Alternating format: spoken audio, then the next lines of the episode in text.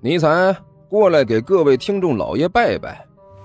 嗯，哎呦，不来，看看这是啥？火腿肠哦。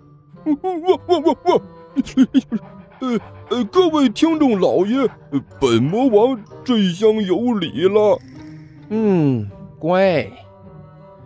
哎，欢迎大家来看我如何拯救世界啊！精彩继续，别忘了点订阅哟。哎，经理，快点开始。哦，好的。第二百六十一集，我我我可不能和您比呀，大王。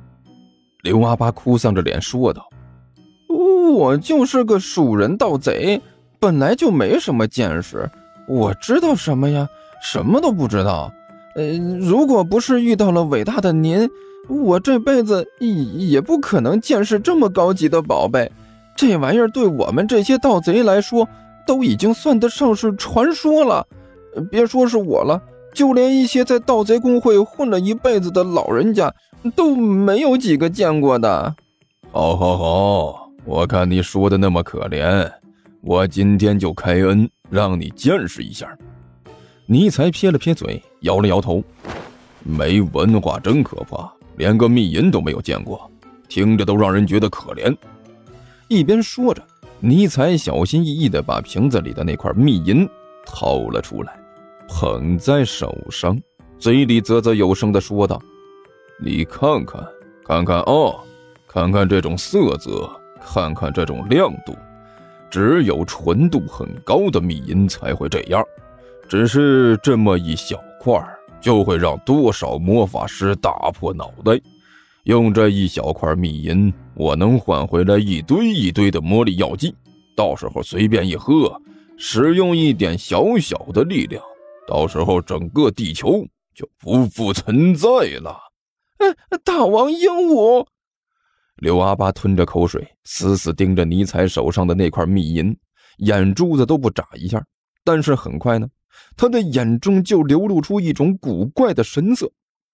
那、那、那个大王，小的以前也没见过密银什么的，可能见识不够，呃，问的问题有点愚蠢。呃，如果我问了什么愚蠢的问题，您可千万要见谅啊！今天本大王难得心情不错，你想问什么就问吧，本大王会给你解答的。”尼才洋洋得意地说道，一张狗脸高高扬起，鼻孔冲着天花板，摆出一副异常牛屁的呃呆萌架势出来。大大大王，我就想问一下，秘银这个东西会燃烧吗？刘阿八小心翼翼的问道。嗯。果然是个愚蠢的问题，尼采冷哼了一声：“秘银怎么会燃烧？那可是高级魔法媒介，如果随随便便就能烧起来，那还怎么当魔法媒介用？这种东西只有用特别的药水浸泡，才能把它变成液体，然后一点一点的镀膜用。也就是说。”这玩意儿在常温下是不会燃烧的呗。听到尼采的话，刘阿八非但没有放松表情，反而是表情更加严肃起来。我对你这种乡下人提出来的乡下问题都不知道该怎么评价才好。尼才咂了咂嘴，苦闷的摇了摇头。哎呀，秘银在常温下会燃烧，这是我近一百年以来听到的最大的笑话。如果秘银在常温下会燃烧，那还当个屁的魔导材料啊！大大大王，刘阿八脸色古怪的盯着尼才的爪子。那我就直说了，您您的爪子着了啊！尼采一愣，你说什么？我说您的爪子烧着了。刘阿八满脸同情的看着尼采的爪子，那块秘银。在您的爪子上烧着了！瞎说，秘银怎么会？尼采满脸不屑的表情，在他看到自己的爪子的那一刹那，彻底僵硬了，就像是刘阿八说的那样，自己的爪子的确是着了，而且还是那块秘银引起的。那块秘银散发着高温，自己爪子上的毛都糊了，我这个生是喵的！尼才顿时惊呼了一声：“你怎么不告诉我一声呢？”我这不是告诉您了吗？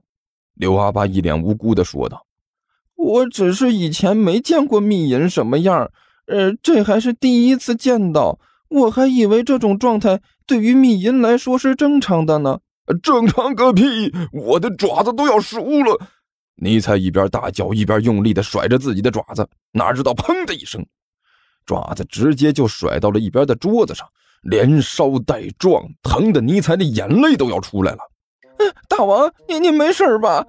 刘阿八顿时被吓得一跳，连忙关切的问道：“没事个屁！我这……”尼才的话还没有说完，突然之间，学校里铃声大作，整个走廊和教室里充斥的都是铃声。这、这、这、这是什么情况？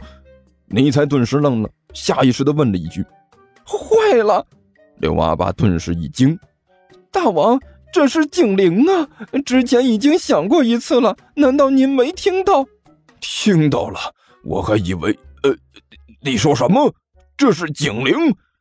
尼才惊讶的抬起头来，看着刘阿八问道：“啊，对，这是警铃。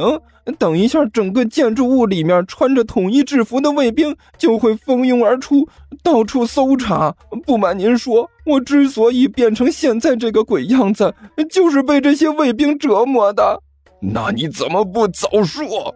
尼才急了，快快带着我进入聂宗术，千万不能让他们发现了，不然他们又要对我使用酷刑了。我可不想再让那根该死的棍子来一下。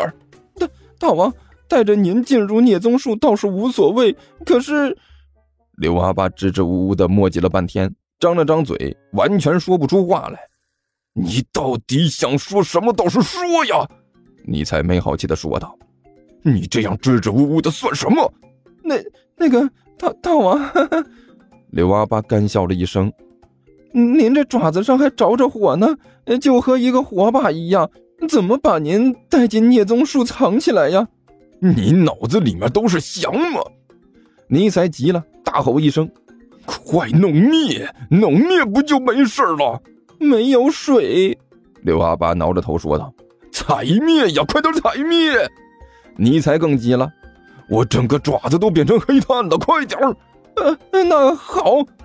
刘阿巴一咬牙：“那我可就踩了，踩踩踩吧！”尼采用力的点了点头：“呃，真的踩了。”你怎么那么多废话？赶紧踩！尼采大吼了一声。不要耽误我的时间！